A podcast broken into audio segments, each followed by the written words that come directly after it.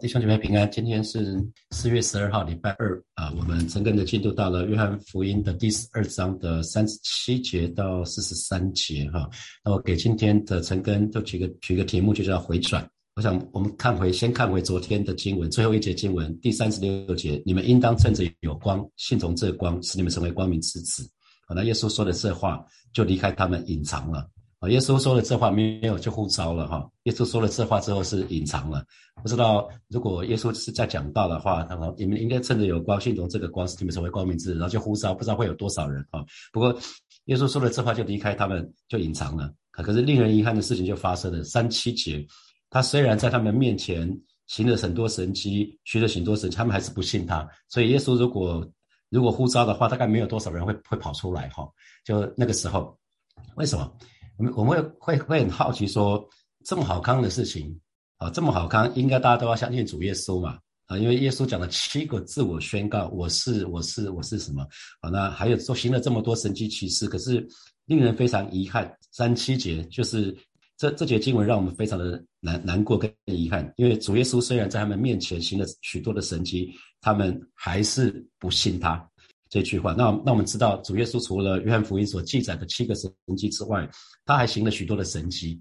约翰福音的七个神迹只是代表性的，约翰使徒约翰记载下来，水变酒啊，大医治大臣的儿子啊，病了三十八年的病人被被医治啊，然后五饼二鱼啊，那比如说生病的得医治很多啊，血肉病人也得了医治啊，瘫子啊跟这个朋友啊，啊大臣的儿子百夫长的仆人也得医治啊，那五饼二鱼其实圣经里面记载不止一次。只有记载在其他的福音书里面，然后行在水面上。可是彼得也行在水面上啊。那耶稣其实还平还命令，并且平静风暴。然后还有生来瞎眼的瞎子。那我们看到对照四卷福音书的话，其实耶利哥那边耶利哥城也有两个瞎子，包括巴迪买很出名的巴迪买啊，就是那还有拉萨路从死里复活。所以圣经里面记载了非常多耶稣所行的神迹奇事。可是呢，他们还是不信他。那我就回想到。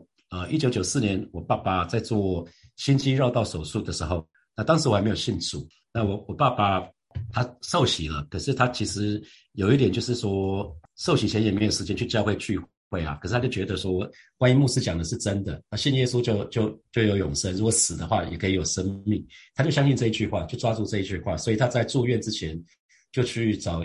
找牧师帮他施洗，在我爸的手术过程，因为那个手术要很长的时间，然后就牧师带着蛮多的童工啊，然后还有我我哥哥我嫂嫂在那边一起祷告，他们就手牵手啊。当时我还没有信主，所以他们邀请我牵着手一起祷告，我就觉得哎不用，我就在旁边看，我就在旁边看看他们在干嘛啊，那然后就看到他他们在干嘛。那因为医生医生当时告诉我说，呃，我爸手术成功的几率有百分之五十。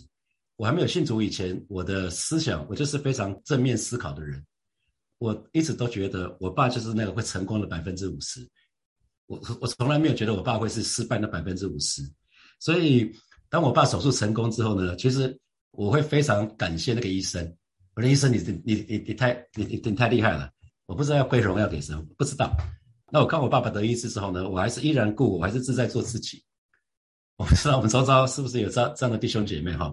那那我们就会从这一句话三十七节来看的话，他虽然主耶稣虽然在他们面前行了许多神迹，他们还是不信他。那我们就会好奇的看说，那难道主耶稣的事工失败了吗？因为他马上就要上十字架了，主耶稣马上就上十字架了。那主耶稣忙了三年半，到底在干嘛？主耶稣的事工失败了吗？弟兄姐妹，当然不是啊，因为主耶稣想的跟我们想的很不一样。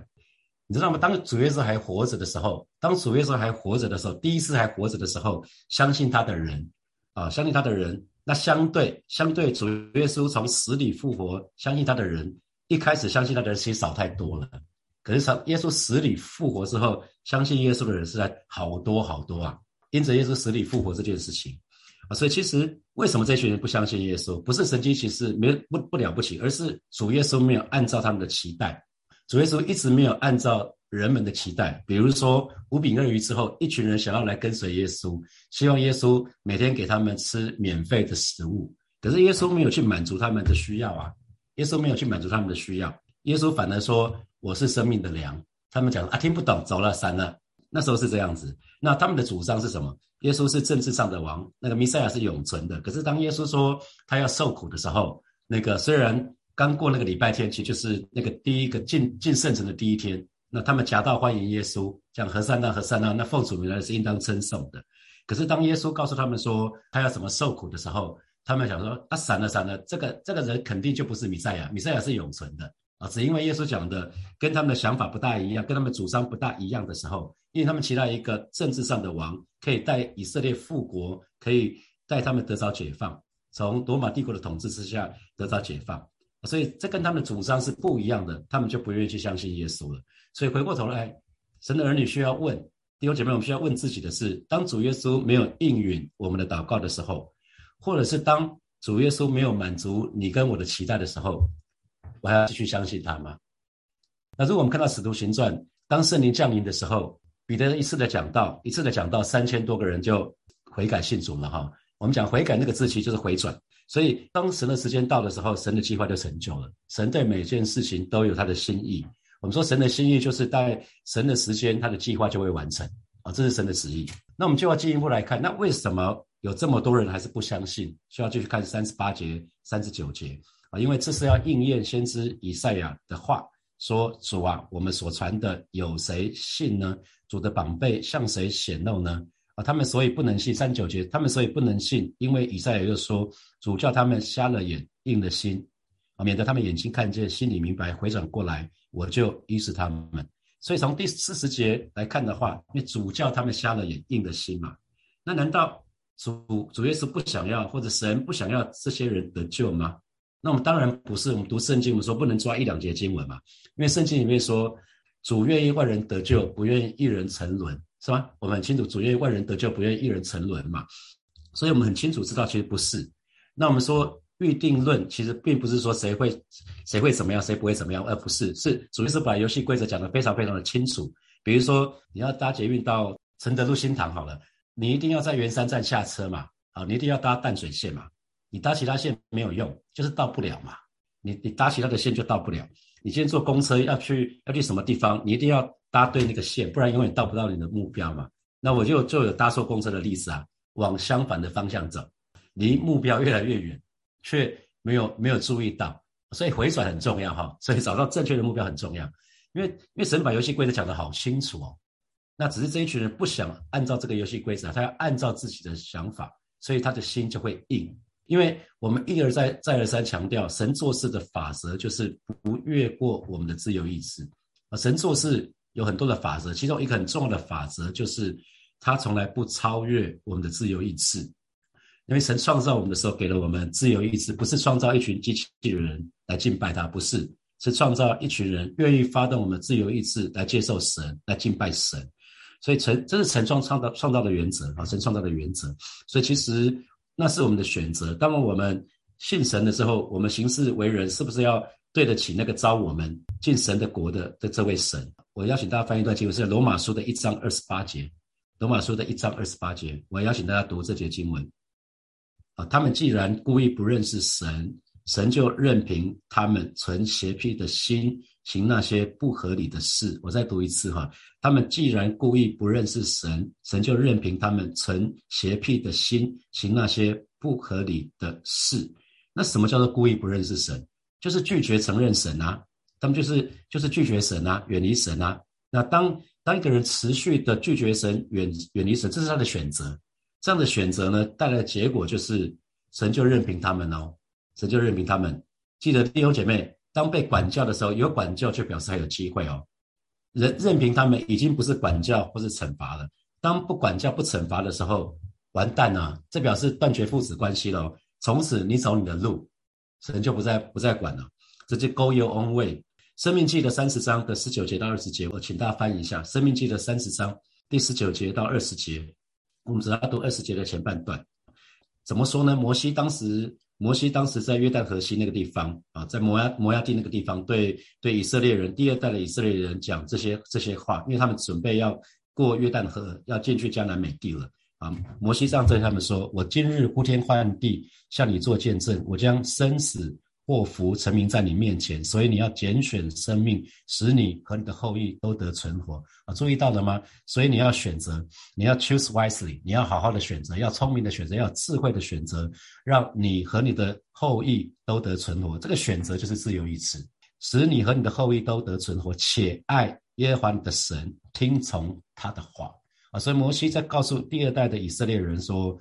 汲取那个教训，第一代以色列人终其一生在旷野里面打转啊，在旷野里面漂流，这是非常令人觉得很难过的事情。可是呢，第二代的以色列人要引以为戒，就是要拣选生命，要好好的爱神，要听从神的话，依靠他，因为神就是我们的生命啊。这是摩西对第二代以色列人所讲的话，也是今天对每一位神的儿女所说的话。我们要好好的爱神，好好的听从神的话。要依靠神，因为神就是我们的生命啊，所以我们要选择，我们要选择生命。很多时候我们不是选择生命，我们是选择生活，我们是选择很好的生活，我们想要的生活。所以神的儿女要记得，我们要既然神创造我们，神做事的法则是这样子，我们就要管理好我们的自由意志，我们一定要管理好我们的自由意志。夏娃那个禁果是分别善的果子，的确长在那里，可是是夏娃自己把它摘下来的。是夏娃自己把它摘下来，所以他不能。他当然有一些人会说，上帝如果不让夏娃吃那个分别善的果子，他为什么要创造那个分别善的果子？你你听过的都这样问嘛？哈，可是是夏娃自己摘下禁果，是他自己吃下去的。撒旦、魔鬼、蛇只是在旁边诱惑他、怂恿他而已。然后亚当其实从头到尾都在夏娃的旁边，他也没有禁止他，所以他是帮凶。记得每一个人最终要为自己的决定。要为自己的行为负责，每一个人要为自己的决定跟行为负责。我们需要管理好自由意志。比如说，神告诉我们要忍耐，要等候。当有人欺负你的时候，我们都以为旧约里面所讲的以牙还牙，以眼还眼，就是啊，别人别人怎么样子，我就他对我不仁，我也对他不义。可是弟兄姐妹，我们可能都错解圣经了哈。这个是法官审判的方式，这个是摩西审判的方式，就是。一个人犯罪所带来的惩罚，惩罚不能超过所犯的罪。比如说，一个人一个人没有杀杀人，你把他判死刑是是不对的，并不是说施暴就是自己去报仇的意思。以牙还牙，以眼还眼，不是叫我们去报仇的意思。记得圣经里面说要爱仇敌，所以这个经文肯定不是是要我们去报仇。他把我弄弄断了一颗牙齿，我牙齿门牙被被同学弄断了，所以我要把门子也把打断，不是这个意思。从来不是这个意思，因为圣经里面说“深渊在主，主必报应”，所以神没有让我们自己报仇哦。神的儿女，所以你就有一个选择了：你要接受神的旨意，忍耐，还是做自在做自己？啊，比如说在街上遇到这些事情，你要不要是从从车子后面拿出一支球棒出来打人呢？啊，神没有要我们这样做，神要我们寻求和睦，一心追赶。啊，神要基督徒在的地方就是有和睦的，不是要跟跟人逞强斗狠。而不是这样子啊。那另外一个选择就是，可能在做一些事情是不好的事情，我们知道是得罪了神的事情。比如说弟兄看 A 片，这是最终之乐。可是弟兄姐妹，你就要想想看哦，你到底要顺服神的旨意？因为圣经说，我们的身体就是神的殿，我们所以我们要管理好自己，我们不要得罪神。那我们到底是要顺服神的旨意，还是要享受最最终之乐，随心所欲所欲的看自己想看的？这是我的自由，只要我喜欢，有什么不怎么不可以？所以弟兄们一定要管理好自己的眼睛，不要看不该看的东西，因为我们都一样，只要是男人都一样，我们需要远离诱惑，我们需要远离诱惑，因为罪，圣经里面讲说罪在外面等我们，我们其实是没有办法避免的，可是我们需要制服自己的心。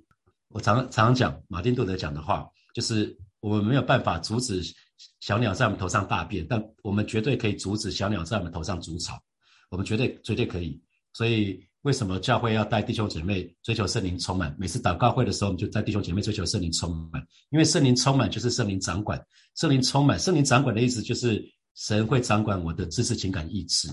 那当每一天我们在默想神的话语，我们在读神的话语的时候，神的话语也也会充满我们的思想，这也是圣圣灵充满。当神的话语充满我们的思想的时候，这也是圣灵充满。好，我们继续来看四十二节、四十三节。虽然如此。班长中却有好些信他的，只因法利赛人的缘故就不承认，恐怕被赶出会堂。这是因他们爱人的荣耀过于爱神的荣耀。所以这个有没有跟之前那个生来瞎眼的父母亲有点像是吧？生来瞎眼的父母亲很知道发生在儿子身上的事情，可是他们却不讲，他们却不讲，为什么？因为他怕得罪了那些宗教领袖，会被赶出会堂。那所以其实官长中这边特别讲官长，官长就是宗教领袖嘛。有好些信仰耶稣的，可是呢，因为法利赛人的缘故就不承认。这是因为他们爱人的荣耀过于爱神的荣耀。所以尼哥底母就是其中之一，对不对？尼哥底母就是其中之一。亚利马泰的那个约瑟应该也是其中之一。那一直到主耶稣钉十字架的那个时候，尼哥底母才公开承认他的信仰，愿意为主付代价了。啊，他跟约约瑟去领了耶稣的身体，然后他们就是埋葬了耶稣。啊，这个时候他们已经不在乎别人知不知道他们了，他们等于公开告白他们的信仰。你看看神的神的话语怎么说，在罗马书的十章九节啊，罗马书的十章九节，大家要非常熟悉的。你若口里认耶稣为主，心里信神叫他从死人中复活，就必得救。所以心里相信，还要口里承认。为什么口里承认这么重要？口里承认表示。我不再回头了，我没有回头路了。心里相信，很多时候因着一些事情，有有可能是像种子撒在不好的土，一下子鸟来或者太阳一出来就就就就死掉了啊。可是当我们口里承认的时候，表示我们愿意被别人督责，我们接受人的督责啊，这个时候就得到保护。所以口心里相信，口里承认是蛮重要的啊。接下来我要放一段 PPT 让大家看一下。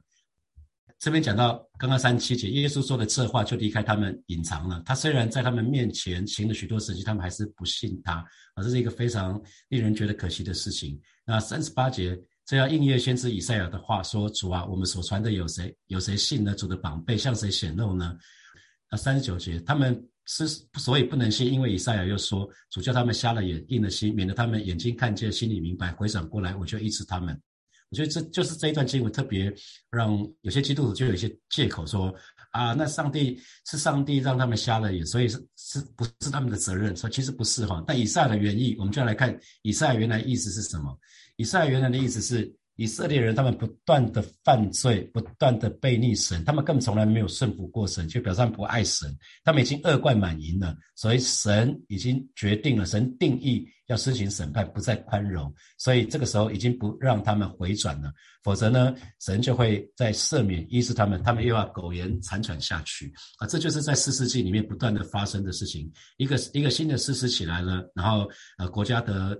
得到得到盼望之后呢，他们又又回到依然故我哈。约翰福音使徒约翰在这边引用这段经文，他引申的新的意思是，犹太人拒绝弥赛亚，那一方面当然是出于他们的私心跟选择，那一方面也是出于神的主权。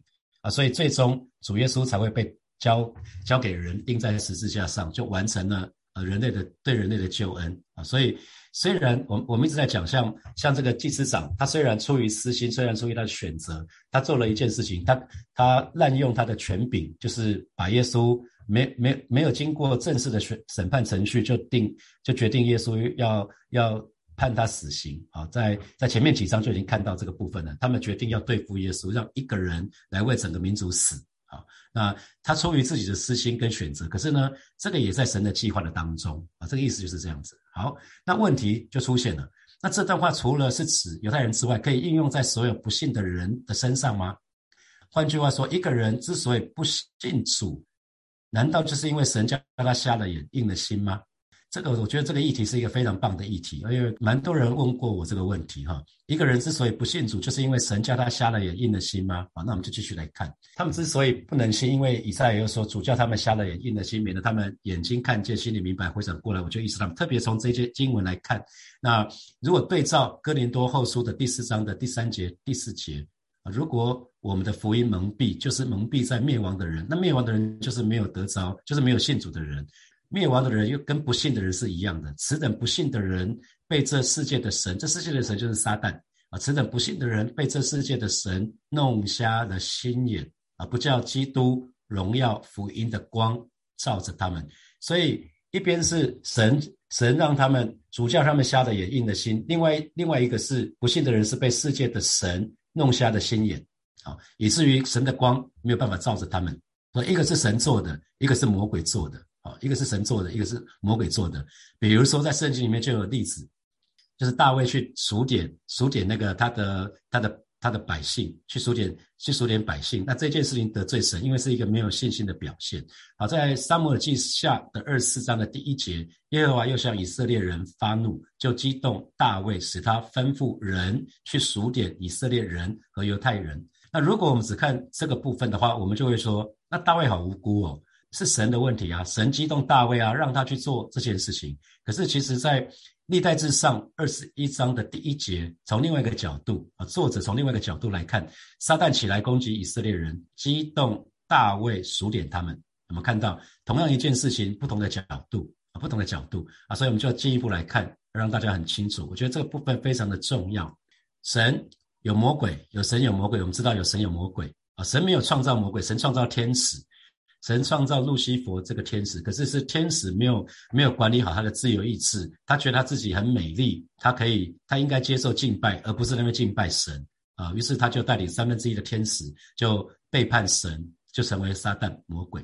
好，那有人有神有魔鬼，好，那中间有一些关系，就是魔鬼会蒙蔽人的眼睛，会挑拨人。他比如说魔鬼在伊甸园的时候就挑拨夏娃说，神。是狭隘的，他不让你们吃那个果子，是因为他不要你们跟他一样。所以撒旦一直在做这件事情。那那神到底在这个事情里面，神做什么呢？像犹太人不信主啊，这是因为魔鬼在那边蒙蔽人、挑拨挑拨人。那大卫族连百姓都是都是因为撒旦蒙蔽人的眼睛、挑拨人。那神做什么？神允许，神其实允许撒撒旦做这些事情，去蒙蔽人或者是挑拨人啊。可是呢？其实，即便这样的事情，其实最后呢，还是成全神的旨意。为什么这么为什么这么说呢？比如说，犹太人不信主，所以把耶稣交给人钉十字架。正因为犹犹太人不信主，所以把耶稣交给人钉十字架，成就人类的救恩。全而且不只是犹太人哦，已经是关关系全人类啊，全人类都得着这个救恩。耶稣从死里复活之后，蛮多犹太人也信主了。好，那大卫数点百姓这件事情呢，一开始是。犯罪的以色列人就受到惩罚。那可是最后呢？当当大卫跟神认罪悔改的时候呢？大卫最最后买下亚劳拿禾场，然后献祭，后来成为今天圣殿的所在的地方。我们说有神有魔鬼有人，魔鬼魔鬼会蒙蔽会挑拨人啊，所以只有部分的人会信主啊，所以所以蛮多人其实是不信主的，因为魔鬼蒙蔽跟挑拨人。可是神会开启人的眼睛，当人愿意的时候。神的确是允许魔鬼做蒙蔽、挑拨人的眼睛啊，就很像我三十六岁以前，我一直是被蒙蔽的，我一直是一直是被撒旦挑拨说啊，你们基督徒太狭隘了，不止一位神啊，有很多神啊，殊途同归，所有的神都可以带领我们到到天堂去啊，为什么基督徒这么狭隘？那我也蒙蔽我的眼睛，撒旦蒙蒙蔽我的眼睛，让我知让我根本不知道我自己是罪人，直到神开启我的眼睛。当我在经历痛苦的时候，我就来到神，来到教会，神就开启我的眼睛。那时候我就我就信主了。啊，每一个人都像这样子。当我们不信主的时候，我们就每一天，我们就就走向灭亡之路。啊，灭亡之路就是这样下去，到走走向地狱。啊，这是灭亡之路。啊，虽然有光，可是因为有光没有用，我们的我们的心眼是蒙蔽的，所以那个光照不到我们。所以在哥林多后书的第四章的三到四节，意思就是这样子。如果我们的福音蒙蔽，就是蒙蔽在灭亡的人身上。此等不信的人，被这世界的神弄瞎的心眼，不叫基督荣耀福音的光照着他们。意思就是这样子啊，这是福音的光。可是因为心眼被弄瞎了，所以神的光没有办法光照我们。这是我三十六岁以前的光景。所以即使有神的话，虽然很多人跟我讲说啊，神神的话说我们都是罪人，罪的代价是死，我根本就听不进去，我的心是硬的。所以即使有神的话，看不懂，听不明白，也不想看，也不想相信。这三十六岁以前的啊，那时你们在其中行事为人，随从今世的风俗，顺服空中掌权者的首领，就是现今在悖逆之子心中运行的邪灵。这是以佛所说的第二章第二节。那第三节这么说：我们从前也都在他们中间放纵肉体的私欲，随着肉体和心中所喜好的去行，本为可怒之子，和别人一样。那这是你跟我还没有信主以前的你跟我，每天走向死亡。可是当这个福音的光照进来的时候，我们心眼被打开的时候呢，我们愿意啊。可是神的话语就说了：然而神既然有丰富的怜悯，因他爱我们的大爱，当我们死在过犯中的时候，便叫我们与基督一同活过来。你们得救是本乎恩，也因着信；本乎恩也因着信。这并不是出于自己，乃是神所赐的；也不是出于行为，免得有人自夸。因为有人很多人替我代祷，我爸爸妈妈、我哥哥嫂嫂，蛮很多人替我代祷。于是我那个眼睛可以慢慢的那个遮蔽可以被拿掉了，那个福音的光可以进来，我才明白我是罪人，我才愿意接受耶稣，然后我就可以回转了，我就不是在走灭灭亡的路，我就可以往回头走了。这是约翰福音的第十二章的四十节，他们眼睛看见，心里明白，回转过来，我就医治他们。啊，所以人能够信主，是因为神的拣选，神的怜悯，不不是因为我们自己，所以应应该跟神感恩啊，应该跟神感恩。那我们我们就从这个角度来看，另外一个角度就是不信者既然是被蒙蔽，为什么需要为自己的选择负责？那我觉得后面这一段就是神为什么不开所有人的眼睛，使所有人都信他呢？他用这个例子讲得非常好。左边跟右边这两个人的脉相差很多，对不对？如果姐妹要寻找一个人要嫁的，应该是找右边的人。那你会选择嫁哪一个？啊，左边这个人是容貌憔悴，衣着衣着褴褛啊，右边这个人而而且是没有钱。啊，那右边这个人是光鲜多金、英俊风趣，然后手上戴的是劳力士，多金。他旁边总是围绕着很多的女孩子，即便不管是在教会或在教会外面都一样。这样的男士一定旁边围绕了很多的女孩子。可是左边这个人可能是一个微服出巡的善良王子，右边这个是一个花心骗子，而且前科累累。为什么？因为神蒙住女子们的眼睛，用外貌；然后呢，魔鬼呢用钞票蒙住他们的眼睛。那最终女子们要承担自己选择的结果。其实他们可以跟神祷告：神啊，求你开启我的眼睛，让我可以看见你要我看见的。有一个女女孩子，她的心眼开了，神就让她看见这个王子的美善，就爱上了他。所以有两个对比：左边就是基督，右边就是世界。因为世界的一切会弄得我们目眩悬悬疑的。那圣经里面说，基督没有家型美容，主耶稣没有家型美容。我们看见他的时候，无美貌使我们羡慕他。哥林多的后书五章十六节，所以我们从今以后不凭着外貌认，认人虽然凭着外貌认过基督，如今却不再这样认他了。我们可以被耶稣的爱吸引。神为什么不开所有的人的眼，使所有人都信他呢？其实就是很多时候因因着我们自被自己的想法蒙蔽了，被我们自己的主观蒙蔽了，所以为我们没有信主的家人带导很重要。当我们带导够了。代表够的时候，他那个他被蒙蔽的那个部分就可以被被打开了。那有些时候我们看到基督徒也是一样，就是有的时候我们会被蒙蔽，在一些事情的时候，特别是在经历苦难的时候，我们可以选择更亲近神，我们也可以选择，我们可以选择远离神。那就看我们，我们到底要选择哪个部分？我们求神打开我们的眼睛，让我们可以看见。像犹大卖主的犹大也是这样子啊。那眼睛被遮蔽，就是不顺服神嘛，不想听神的话，不想遵守神的话。那可是眼睛被神打开的，就是愿意顺服、愿意爱主、愿意听神的声音啊，这是很明显的对比。好，接下来我们有些时间，很快来想一下，今天从今天这个题目延伸的，请问神在呃在你的生命当中，神曾经行过哪些神经呢？把它写下来。请问在你生命的当中，神曾经行过哪些神经呢？好，那第二个问题是啊，你曾经因为祷告没有蒙应允，对神有所怀疑吗？哦，我想每个人或多或少都有啊。那第三，请问你是不是会爱人的荣耀过于爱神的荣耀呢？是否会追求人的认同或掌声胜过人的肯胜过神的肯定呢？好，我们现在六点五十四分哈，我们四分钟就好了。六点五十八分回来，我们一起来祷告。好，弟兄姐妹，我们一起来一起来祷告了哈。我们就祷告一件事，求神打开我们属灵的眼睛，让我们可以看见神要我们看见的，让我们都可以回转回转向神，我们都可以回转向神，我们就去开口来祷告。主啊，谢谢你今天早晨，祈求你打开每一位神的儿女属灵的眼睛，让我们可以看见你要我们看见的，让我们每一天我们都可以回转归向你，让我们真的是常常以你的心为心，主啊，真真是求主保守恩待我们，挪去那一些的拦阻，挪去那一些拦阻我们更加信靠你的那些人事物。我求主现在保守，求主现在恩待，主啊，谢谢你掌管我们心思意念，谢谢主，赞美你，哈利路亚。我们继续来祷告。我们说神的做事的法则就是他不会超越我们的自由意志，所以祷告一件事情，让我让我们这个人每一天都被圣灵充满，以至于我们可以降服，我们可以顺服在神的旨意的当中，我们就去开口来祷告。主啊，谢谢你今天早晨啊，真的是为每一位神的人来祷告。带领我们每一个人，每一天都要被你的灵充满。我们每一天都要被圣灵充满，主要帮助我们可以好好的掌管我们自由意志。主要今天早晨，我们愿意再一次来到你面前来告白，我们愿意降服，主要愿意顺服在你的旨意的当中，带领我们，带领我们，我们的思想像你，我们的行为像你，主要都有你样，你的你的儿女的样式，主要带领我们，带领我们。谢谢主，我们赞美你，我们仰望你，哈利路亚。所以我们做一个祷告，今天是。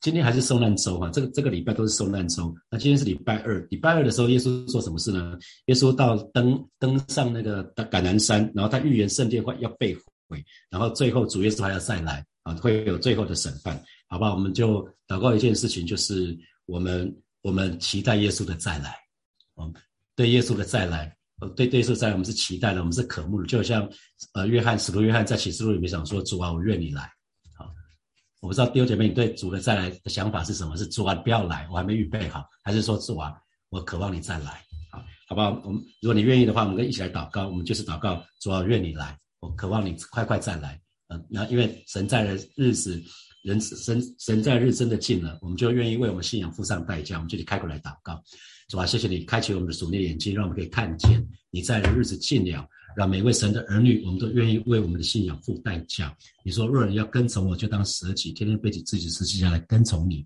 主带领每一位神的儿女，我们都可以警醒祷告，等候你的再来。谢谢主带领我们，哈利路亚！让我们全心讨你的喜悦，奉耶稣基督的名祷告，阿门，阿门。我们今天晨更就停在这边哦，祝福大家有得胜的一天，拜拜，明天见。